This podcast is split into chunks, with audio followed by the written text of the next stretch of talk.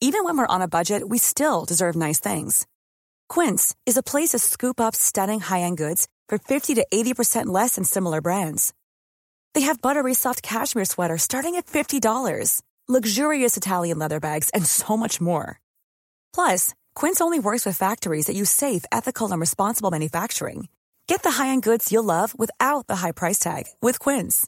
Go to quince.com slash style for free shipping and 365-day returns. ¿Por qué sería útil en una empresa? Está demostrado científicamente que mindfulness es la mejor manera de aumentar tu inteligencia emocional.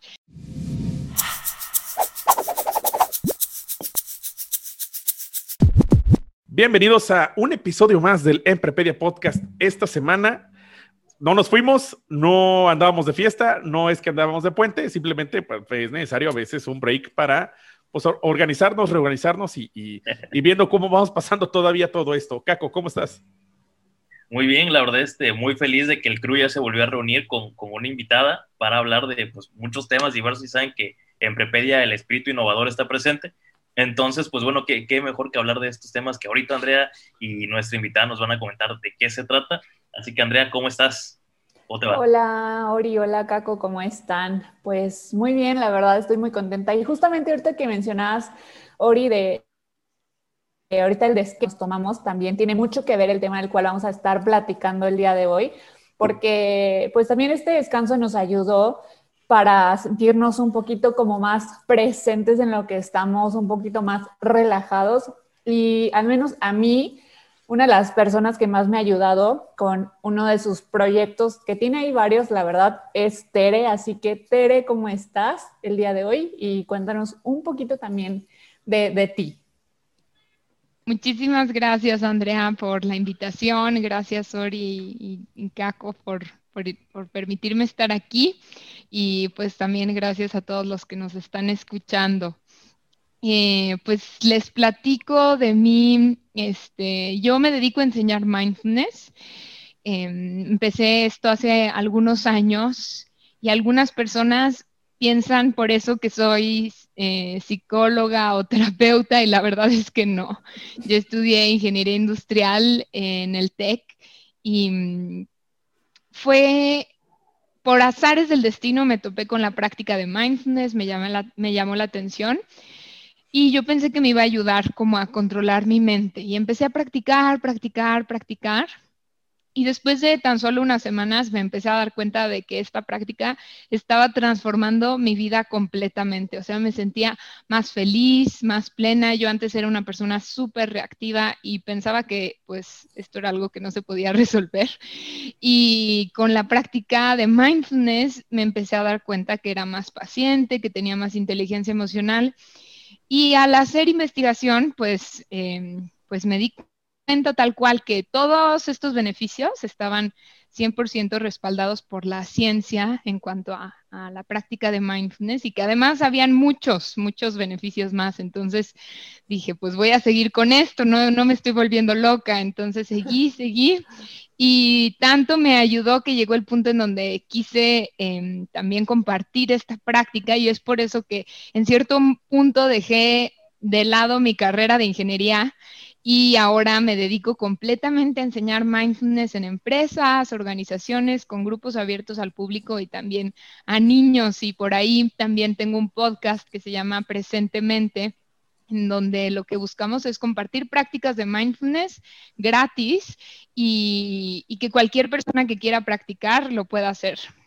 Claro, claro. De hecho, me encanta esta parte de cómo inicias, o sea, el hecho de que no es que te dediques o naciste, o sea, con el don de decir, yo voy a estudiar esto y me voy a dedicar a esto. Eh, está súper padre porque creo que también, a mí me, pasa que también eh, en mi trabajo donde estoy siempre es como muy importante estos temas, pero conozco expertos de que empezó a los siete años eh, con eso de mindfulness y así toda la vida y es un experto, digo, no, pues wow, o sea, yo cuándo voy a llegar a eso, ¿no? Entonces, qué padre eh, que descubriste esto. Bueno, no sé, ahorita igual Caco y Ori nos, nos contará, pero yo en manera personal, este tema de mindfulness, meditación, relajación, no tiene mucho que, o sea, posiblemente sí lo escuchaba, pero que lo empezara a practicar, o sea, apenas este año, yo creo, así como... De cierta, de cierta manera es como que una palabra nueva, ¿no? Entre comillas, porque yo lo he visto y creo que los tres en, en el contexto y ecosistema universitario lo, lo, escuchamos, lo vivimos en la parte de, de estudiantes, yo veo más en, en, la institución del trabajo, o sea, en el TEC Monterrey, veo que se hace muy presente hacer esta práctica, sobre todo tal vez en estos tiempos tan estresantes, estos tiempos tan, tan rápidos y que no sabemos ni, ni por dónde vamos y, y, probablemente este, siempre estamos como que muy presionados hacia lo que vamos a hacer.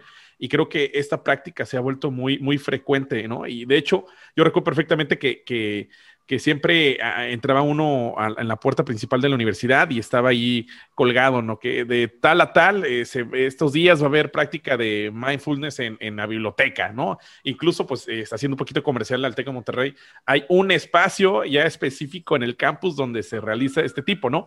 Yo, eh, la verdad es que Andrea me presentó tu proyecto y aquí hago un saludo a Fernando Constela que me decía, oye, pues yo me pongo el podcast para, tu podcast para, para dormir, pero vaya, vale la pena porque justamente el de Tere es para eso, para relajarte y, de manera conductual irte llevando y, sentirte relajado. Creo que me hace, me hace falta, ¿no? Yo estaba igual que Andrea, uh, o sea, nada más conocía la palabra de mindfulness, nunca, voy a ser sincero, nunca lo he practicado, me dan ganas de practicarlo, claro que sí, porque pues no entiendo bien qué es, entonces, y he escuchado de, de muchos profesores y muchos compañeros compañeros que les ha servido de mucha, de mucha ayuda. Entonces yo creo que es una buena manera de conocer este concepto para los que están igual que yo, que no lo conocen o no lo han practicado. Y bueno, qué mejor que adentrarnos a través de aquí. Sí, justamente, no sé, Tere, ¿tú qué opinas? Pero yo creo que este año, ¿no? Fue como el año que estaba viendo que es, temas de bienestar sobre todo han sido sumamente importantes por la cuestión de la pandemia, de la pausa grande que tuvimos a nivel mundial. y es un, oh, ok, ya estoy en mi casa y ahora, ¿qué es lo que voy a hacer? Eh, no sé, ¿tú, ¿tú qué piensas sobre todo con, digo, ya sé que llevas como que varios años, entonces, ¿cuál es la diferencia que viste también este año y, y la importancia que, que, ha tenido este, este gran tema? Claro, pues sí, o sea, yo creo que la salud mental es un tema que es muy, muy importante. Y que hace unos años algunas personas le ponían atención pues debido a que igual y estaban pasando por una situación difícil, ¿no? De repente llegaba a mí gente que me decía, pues no sé, de todo. Eh, tuve, no sé, corté con mi novio y entonces por eso estoy aquí. O se murió alguien, o estoy teniendo ataques o crisis de ansiedad, o me siento muy estresado, estudiantes de medicina o gente mayor. Y entonces llegaban a mí, o simplemente gente curiosa, con la mente muy abierta. Pero definitivo, desde que empezó la pandemia, yo hubieron unas semanas, sobre todo al principio, unos meses en donde estuve ofreciendo muchas clases gratis en línea, en vivo, y no tienen idea la cantidad de gente que se conectaba y me decían, Tere, es que si no fuera por esto ya me hubiera vuelto loco. Y creo que sí, o sea, esta situación de pandemia, sobre todo los primeros meses en donde hubieron personas que pues prácticamente no salieron ni siquiera de su casa, ¿no? O sea, ni al súper ni nada. Entonces, este encierro nos, no nos dejó de otra más que voltear a ver hacia adentro. Y si adentro teníamos un caos, pues entonces nos, nos íbamos a encontrar con eso. Y pues además un momento muy difícil porque todas las noticias, la cantidad de casos de COVID aumentando, uno sintiendo que es el fin del mundo. Sí, exacto. Yo me acuerdo que hablaba con una amiga la, la, primera o la segunda semana y decíamos, se siente como el fin del mundo, ¿verdad? Este, todos asustados y la gente llorando, bueno.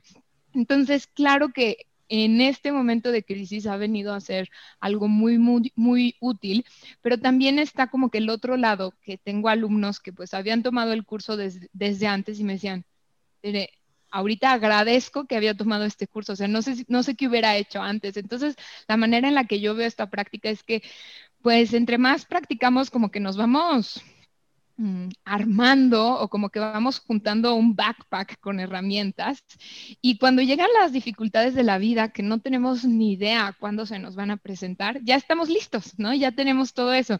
No es de que, ay, a la mera hora déjame buscar un backpack con todo lo que necesito. Nos ayuda a estar más listos en cualquier cosa. Sí, definitivamente. Y, y ahorita que mencionas esta parte, ¿no?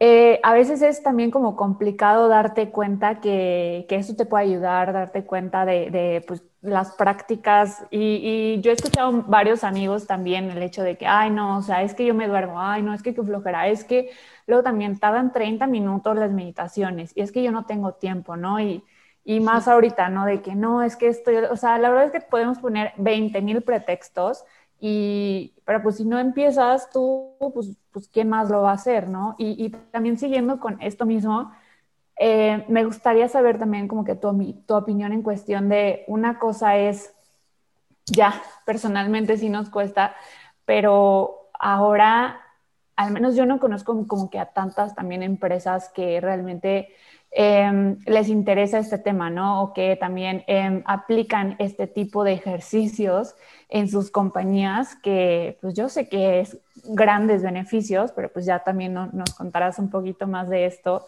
Eh, no sé, ¿tú qué opinas? O sea, ¿has tú dado algún taller para alguna empresa? ¿Has visto algunas empresas que, que realmente se, se, interesan por esto? Que aquí, que aquí creo que es eh, rápidamente importante, ¿no? En Prepedia como podcast de negocios es, oye, ¿esto qué tiene que ver con, con las empresas? ¿Esto qué tiene que ver con los negocios?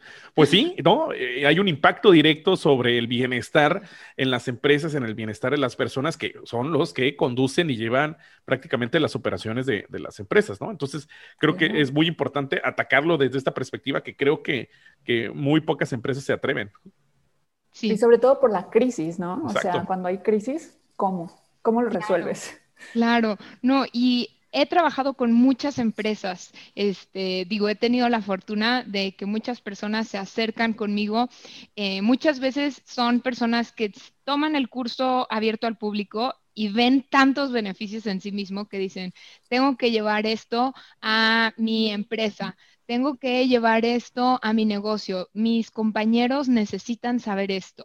Y lo que sucede en las empresas, ¿qué es? Podemos empezar como que definiendo mindfulness. La manera en la que yo veo mindfulness es un entrenamiento mental.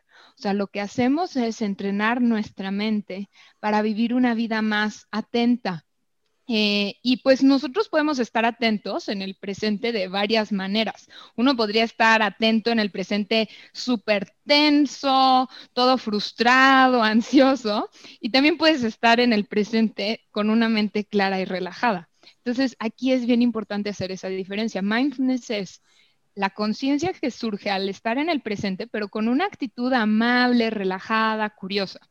¿De qué nos sirve esto? Bueno, ahí podemos ver que por lo general hay dos tipos de situaciones en los humanos, las que nos gustan y las que disfrutamos y las que no nos gustan y las que decimos esto es difícil. Entonces, cuando tú estás presente en una situación agradable, lo que sucede es que siempre la disfrutas muchísimo más, te permite saborearla más, este, tu mente está mejor, más clara.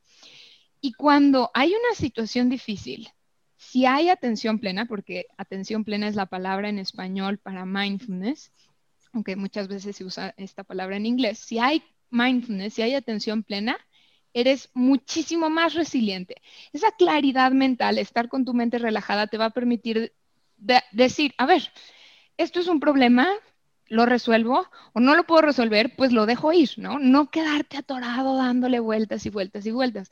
Entonces es como la magia de mindfulness que en ambos tipos de circunstancia nos ayuda a sentirnos mejor y a tomar mejores decisiones. Entonces, podemos empezar aquí algunos de nosotros a pensar por qué sería útil en una empresa.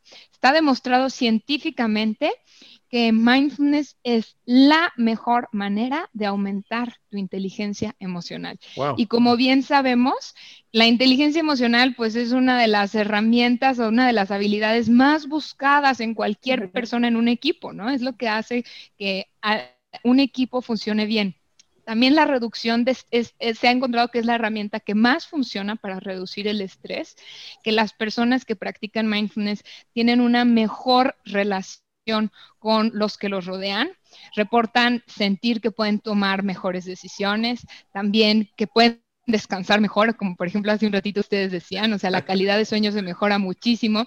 Y pues cuando alguien descansa bien, rinde mejor en el día, si alguien tiene mejor humor, igual y este, lo que sucede, nosotros podemos pensar, a ver, cuando estoy trabajando con buen humor acabo más rápido? Sí, a que cuando estás ansioso, frustrado en hacer una tarea te tardas tres horas. Entonces, lo que las empresas eh, encuentran cuando empiezan a incluir esta práctica y los cursos de ocho semanas con sus colaboradores es que la gente de entrada se empieza a sentir muchísimo mejor y luego, claro, que cuando una persona está mejor, puede desempeñarse de una mejor manera en lo que sea que esté haciendo en esa empresa.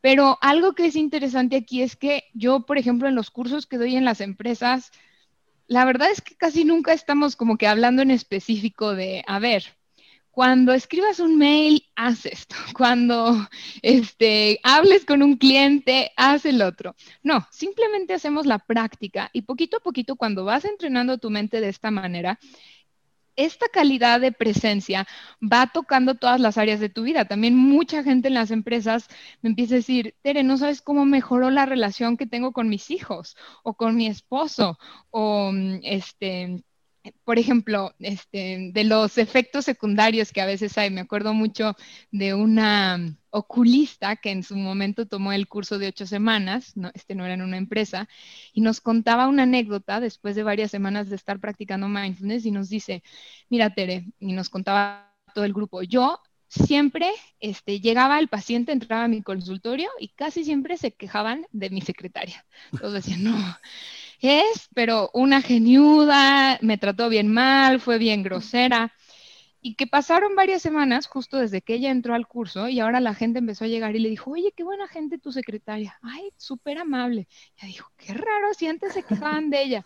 Hasta que empezó a hacer un poco de reflexión y se dio cuenta que ella, la oculista, la doctora, estaba cambiando y eso había hecho que fuera más amable, más paciente, tuviera más inteligencia emocional con la secretaria y eso hacía que la secretaria también tratara mejor a sus pacientes. Entonces vemos el efecto dominó de cómo cuando una persona en un lugar no está bien, o sea, hay alguien malhumorado, geniudo en la oficina, a todos les afecta. Y hay alguien que llega con una sonrisa, exacto, y alguien llega con una sonrisa y impacta a todos, ¿no? Sí, y algo que siempre igual como que hemos comentado en algunas ocasiones es como eh, esta como energía negativa o cualquier comentario negativo, eh, pues, o sea, se contagia más rápido que algo positivo, pero ¿por qué no, o sea, intentarlo, ¿no? Ser positivo y pues tratar de compartirlo a las demás personas. Y algo que también luego tenemos es eso, o sea, nos contagiamos y ya es como que, ay, ya, soy negativo también. Sí, Completamente, ¿no? Y entonces ahí es cuando con mindfulness uno tiene la posibilidad de decir, bueno, ok, mi compañero de al lado está muy enojado hoy, no me lo voy a tomar personal, no tiene nada que ver conmigo, igual y no puedo descansar bien, tal vez tiene un problema en casa, voy a, no sé, hacer una respiración, voy a hacer una pausa voy a seguir con mi trabajo, pero muchas veces si no tenemos esta claridad mental de ver eso en ese momento, nos arruina el día a nosotros y luego nosotros llegamos en la noche a casa y también le arruinamos el día a nuestra familia porque llegamos malhumorados y es el efecto dominó que decías, Andrea. Sí, definitivamente. Oye, y, justamente de esto eh, se me hace como que súper interesante porque, digo, eh, muchas veces pensamos que el hecho de mindfulness es como meditar eh, tener un momento y todo, eh, pero pues no nada más es esto, ¿no? Entiendo que es en todo momento, o sea, vivir en el presente. Entonces, cuéntanos un poquito como que algunas actividades o algunos ejemplos en los cuales puedes decir como no es solo una meditación, o sea, es estar presente. Claro, qué bueno que, que haces esta pregunta, Andrea. Miren, eh, yo ahorita les decía que mindfulness es entrenar nuestra mente para estar más presentes con claridad, con relajación. Entonces, hay dos tipos de práctica. Una es la práctica formal y la otra es la práctica informal. La práctica formal que es, es como nuestro gimnasio. Justo son las meditaciones mindfulness, que aquí, ojo, no todas las meditaciones son mindfulness. O sea, hay muchísimos tipos de meditaciones y una de ellas es mindfulness y entrenan todo lo que estamos platicando ahorita, ¿no? Pero a veces mucha gente tiene esa duda y hay unas donde te ponen a imaginarte cosas, cascadas, no sé. Entonces, dentro de la meditación mindfulness, cuando tú dices, ok, me voy a tomar cinco minutitos para hacer esto, media hora, 20 minutos, eso es una meditación mindfulness, una práctica formal. Y el otro lado, la otra cosa que es muy importante es la práctica informal, que consiste en ponerle atención plena a cualquier actividad de nuestra vida diaria. O sea, esa presencia, aplicarla a cualquier cosa, ¿no? Yo muchísimas veces este, con los grupos, en las empresas, les hago la pregunta, o sea, cuando somos un grupo grande y les digo, a ver, levante la mano a quién le ha pasado que se sube al coche y empieza a manejar y de repente, ¡pum!, ya llegó a su casa y no sabe ni qué pasó en el camino. Todos levantan la mano, ¿no? O a quién le ha pasado que se mete a la regadera y empieza a bañarse y de repente luego dice, ay, ya me puse shampoo o no. Y todos levantan la mano. ¿Qué significa que no estábamos tan presentes en estas actividades diarias? Estábamos como en piloto automático. Entonces, ¿Qué sería hacer eso con atención plena? Pues intentar estar completamente presente mientras te lavas los dientes, cuando comes, no sé, en vez de estar viendo la tele o el celular, solo estar presente con tu comida. Cuando te bañas, estar presente sintiendo el agua. Cuando hablas es horrible, que es horrible ya estar en piloto automático, ¿no? Es horrible porque eres más reactivo, eh, no disfrutas los momentos, no tomas buenas decisiones. Entonces, justo aplicar lo que ahorita hemos platicado a, a cualquier cosa diaria. Y pues ahí está la magia de mindfulness, porque como Andrea decía, es algo que buscamos aplicar a toda nuestra vida. O sea, no es así como que, ah, bueno, hago mindfulness los cinco minutitos mientras me acosté en mi cama y hice la grabación y luego ya sigo mi día.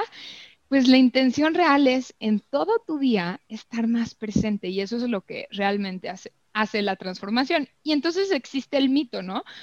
Ay, bueno, pero ¿cómo voy a poder hacer mindfulness mientras manejo? Porque pues ni modo que maneje con los ojos cerrados, pues no tienes que tener los ojos cerrados para hacer mindfulness, ¿no? ¿Cómo voy a hacer mindfulness si estoy hablando con alguien porque me tendría que detener y estar así todo raro? No, o sea, se trata de estar presente de manera natural y es algo que poco a poco se va entrenando, ¿no? Este, no, no se espera que ya seamos expertos en un, en un ratito, pero entre más lo practicamos, más presentes, más relajados nos podemos sentir en todo. ¿Cómo, cómo, y, en un contexto tal vez generacional, donde tal vez voy a generalizar, pero probablemente en las generaciones más grandes como que no le tienen confianza a este tipo de cosas, ¿no?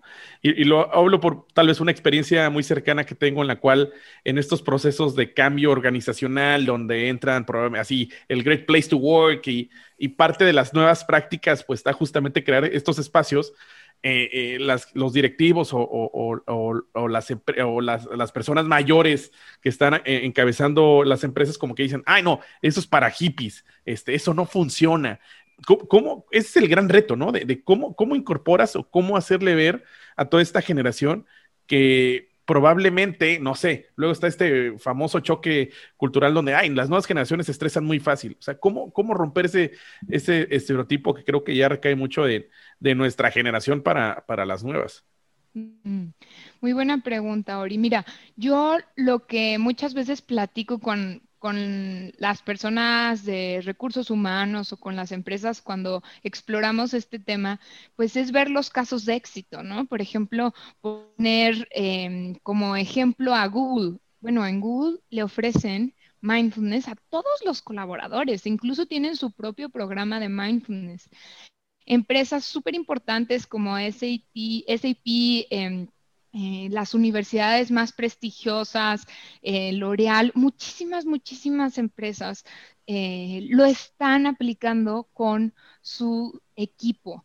Y aquí lo interesante es darnos cuenta de la problemática que hay. O sea, yo creo que si a mí me dijeran, oye, necesitas mindfulness y no supiera para qué me sirve o qué es, pues diría, oye, pues no, gracias, no, no, no, no me interesa tanto, yo para qué quiero eso. Pero cuando nos ponemos a reflexionar, o sea, México hace unos años fue declarado el país número uno con estrés laboral. O sea, la, me parece que fue la OMS. Sí. Hay un artículo en donde de verdad salimos como el país número uno en estrés laboral. Oye, que, eso me da un poquito de, conflicto, porque cuando sale esa, estadística, también se menciona que México es el país más alegre, ¿no? Entonces, como que, eh, no, no, no, ¿cómo, no? ¿Cómo puede ser posible? Exacto. tenemos fama de que somos muy alegres y así, pero pues igual y nosotros mismos, o sea, hay personas que sí son muy alegres, pero yo lo veo mucho, por ejemplo, en mis amigos. Veo gente que el fin de semana está súper contenta, este, toma alcohol, se enfiesta y reportan que se sienten muy felices, pero a la hora de estar entre semana y estar completamente conscientes dicen, no, estoy estresado, no puedo dormir bien me siento ansioso, ¿no? Entonces a veces es por no saber bien y también pues hay de todo, ¿no? No todas las personas son parte de esta fuerza laboral, pero el hecho es que sí hay un problema grande, este, ¿Y eh, qué sucede con el estrés laboral? Que muchas veces lleva al famoso burnout, o sea, la fatiga por estrés, que es cuando las personas ya no rinden más, o sea, no se sienten bien. Y he conocido muchísimas. O sea, yo por estar en este medio, muchas veces mm, la gente tal vez tiene más confianza de abrirse conmigo de su estado emocional y alguien de quien igual y yo hubiera visto en fiestas o en la calle hubiera dicho, ay, pues esta persona está bien y es feliz, ¿no? En las redes sociales aparentamos mucho, ay, pues se ve súper contenta esta persona. Y luego se acerca y me cuenta que tiene muchísima ansiedad, que se está teniendo que tomar pastillas para poder dormir o para poderse sentir tranquilo. Entonces ahí es en donde nos damos cuenta, mm, hay algún problema.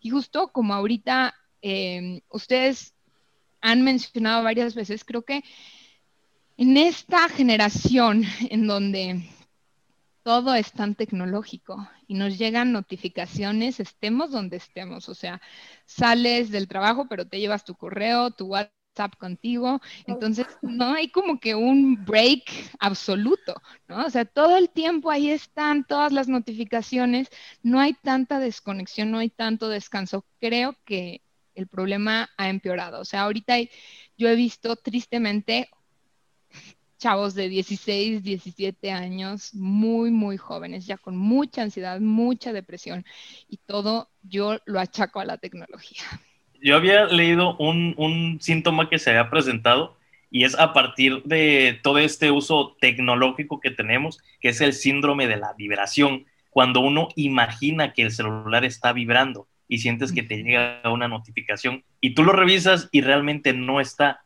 no existe ninguna notificación, es porque está dentro de tu imaginación de, oye, está llegando el mensaje, eh, ya tengo que entregar esto, eh, qué está pasando y realmente no pasa. Entonces lo he notado, lo he preguntado a varios compañeros y sí han, eh, ha salido positivo esta, esta respuesta. Entonces yo creo que a partir de ahí nace como que otra preocupación porque estamos tan apegados a la tecnología que nos tiene pues sumamente estresados y muy, muy ansiosos. Sí, Sí, completamente. Y el otro lado de también lo que ahorita Caco dice es que los lapsos en los que podemos permanecer presentes son más cortitos, ¿no? Porque estás viendo una cosa y de repente ya llegó un correo. Entonces tu atención se mueve a eso. Y estás en el correo y una llamada, y entonces se mueve a eso. Y estás en la llamada y de repente ya vibró el teléfono o una notificación de Instagram o de lo que sea. Entonces nuestra atención con las notificaciones se va moviendo de cosa a cosa sin que nosotros decidamos que la queremos mover ahí. Y esto ha generado en la mente que de verdad podemos permanecer muchísimo menos tiempo enfocados. O sea, y esto pues está muy eh, directamente relacionado con el trabajo, ¿no?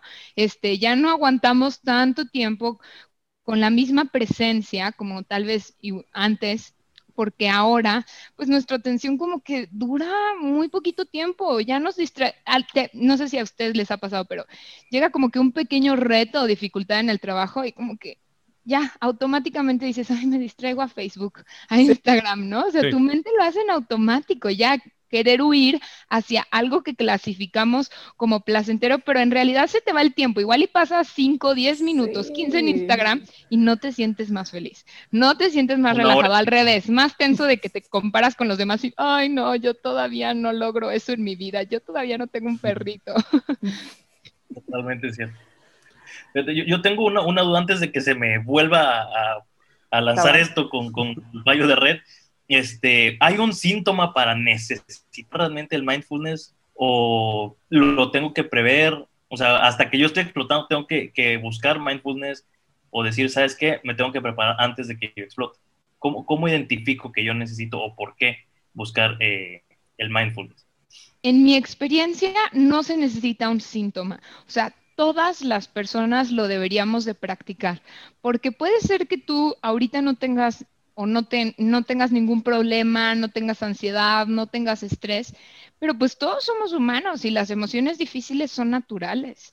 Y aunque no tengamos nada de ninguna dificultad y aunque pudiéramos ver en una bola mágica el futuro y supiéramos que en los siguientes años ninguna dificultad va a llegar a nuestras vidas, que lo dudo, pero bueno, este, como hace un rato les decía, cuando tú practicas mindfulness está demostrado científicamente que eres más feliz. Entonces, ¿quién no quisiera más felicidad? ¿Quién no quisiera más presencia en lo que sea que esté haciendo, ya sea el trabajo y rendir mejor o poder estar más presente con tus amigos o poder descansar mejor. O sea, realmente no se necesita que lo negativo esté sucediendo para que empecemos a practicar. O sea, no tienes que a fuerzas tener ansiedad. Y qué bueno que haces esta pregunta, Caco, porque hay veces que algunas personas pues sí me dicen, es que yo no tengo depresión o yo no tengo estrés, aunque luego ni siquiera sabemos, ¿no? Había una chavita, me acuerdo mucho, que entró al curso y me dijo, no, yo no vengo porque esté estresada ni nada, solo me interesa mucho el tema, o sea, quiero conocer mejor mi mente. Buenísimo, ¿no? Esa puede ser también una muy buena razón. Y a la mitad del curso me dijo, Tere, me acabo de dar cuenta que tengo niveles altísimos de estrés. Yo tengo migrañas y nunca me había dado cuenta que era el estrés, o sea, yo juraba que así era yo y eso era normal y ya me di cuenta que no es normal y es el estrés. Porque los hacíamos, ¿no? A la personalidad, ah, no, él está estresado. este, de chiquito, este, me, me, dio la enfermedad de los nervios, ¿no? Muy mexicano eso. Ya normalizamos, ¿no? Mucho esto, o sea, enfermedades pequeñas como el dolor de cabeza, pues es que siempre, siempre lo tengo, o de que el estrés, pues sí, o sea, siempre tengo estrés, es como, pues no. Claro. Y ahí les va otro dato súper interesante. Hace, hace un tiempo leí un artículo, hicieron una investigación en varios países para tratar de ver cuál era la causa raíz por la que las mayores, la mayor, las personas o la mayor cantidad de personas asistía al hospital, a urgencias o a atenderse. Y lo que encontraron es que el 80% de las personas llegan al hospital por alguna situación que su causa raíz es el estrés. O sea, a todos se nos presenta de manera diferente. Hay quien ya tiene erupciones en la piel, dolor de cabeza, una gripa fuertísima, colitis, gastritis, tensión, dolor de espalda. Pero la causa raíz de muchísimas enfermedades es realmente que nuestra mente no está en paz. O sea, porque les pongo otro ejemplo. El otro día estaba también dándole sesiones, en ocasiones doy sesiones personalizadas y le estaba dando un curso de ocho semanas al director de una empresa importante en México. Y llegué y me dijo, Tere, hoy me siento muy mal, se me hace que me estoy enfermando, tengo como que una presión aquí, me duele la espalda, tengo dolor en el cuerpo y yo pues hacemos la práctica y a ver cómo te sientes, sacamos la práctica y me dijo, no lo puedo creer, me siento perfecto ahora. O sea, era estrés y yo juré que ya me estaba enfermando de gripa y era estrés. Wow. O sea, definitivamente como que estos efectos secundarios que, ya los asociamos como una enfermedad, pero es esta parte de normalizar el estrés y al final, quieras o no, si es una enfermedad, o sea, es, algo que incluso puedes, como bien decía Caco, ¿no? O sí puedes eh, anticipar. completamente, completamente. Y, y, creo que nadie de nosotros hoy en día estamos exentos del estrés, porque vivimos en un mundo súper acelerado, eh, con mucha sobreestimulación, con tanta tecnología, tanta notificación, y en donde muchos de nosotros hemos perdido el significado real de la vida, ¿no? O sea, ¿cuánta gente yo no me ha tocado conocer que se la pasan trabajando, trabajando toda su vida, llegando tardísimo a casa y no sé qué, y luego, ay, pues ¿para qué estaba haciendo esto, no? O sea, yo lo que quería era ser feliz cuando de verdad... Como vives para trabajar o trabajas para vivir, ¿no? Exacto, ¿no?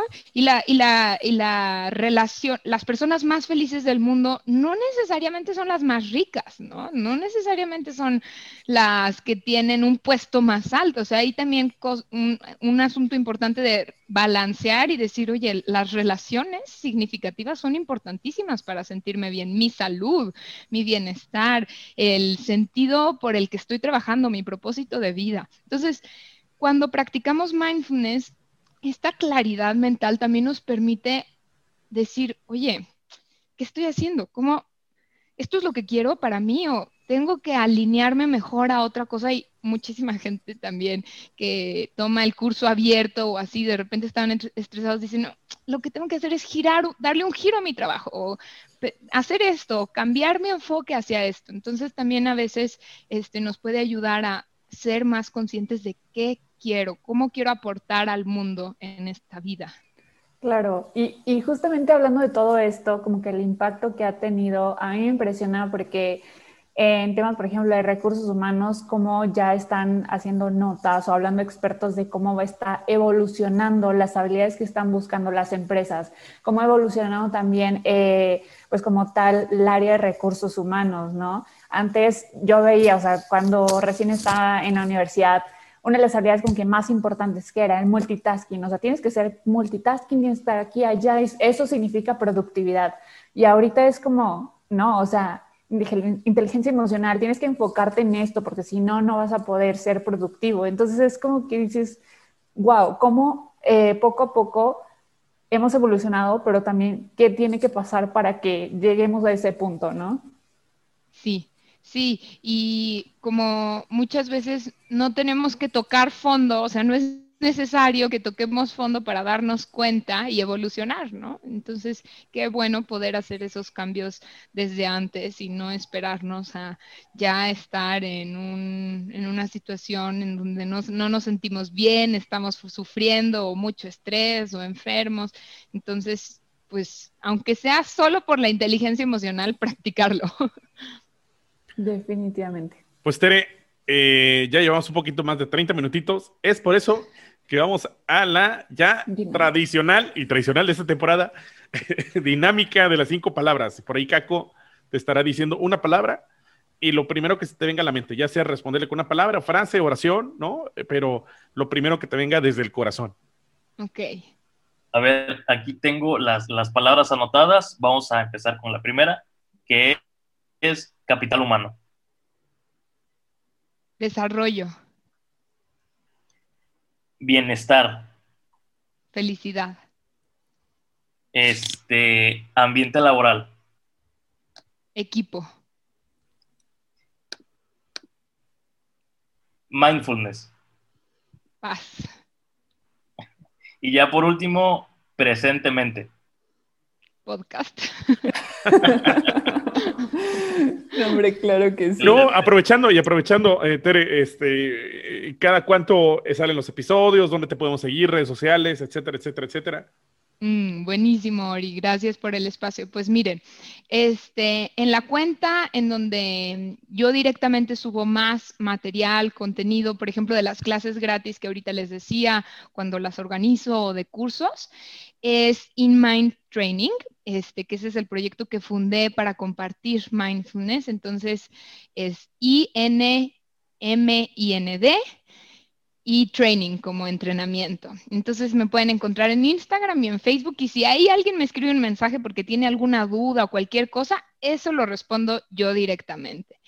Y este, el podcast del que ahorita estábamos platicando lo pueden encontrar en Instagram como presentemente.mx y en todas las plataformas de podcast como presente-mente.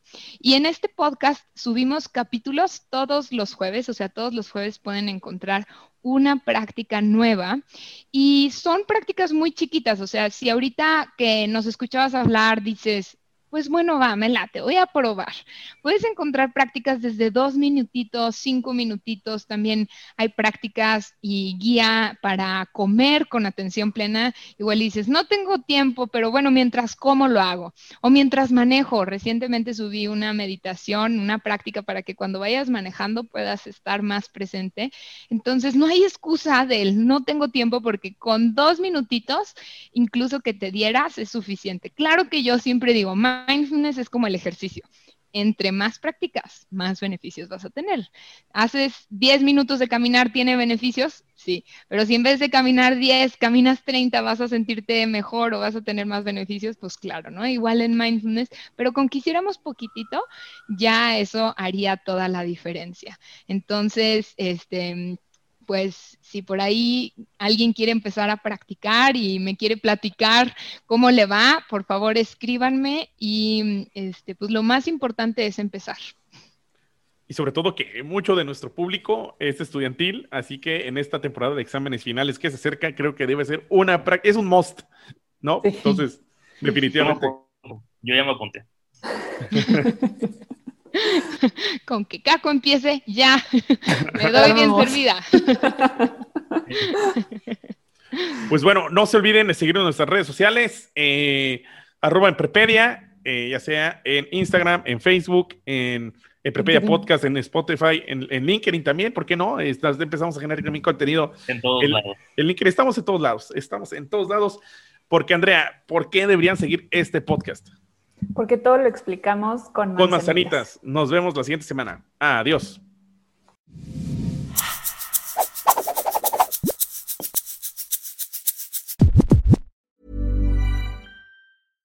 My business used to be weighed down by the complexities of in person payments.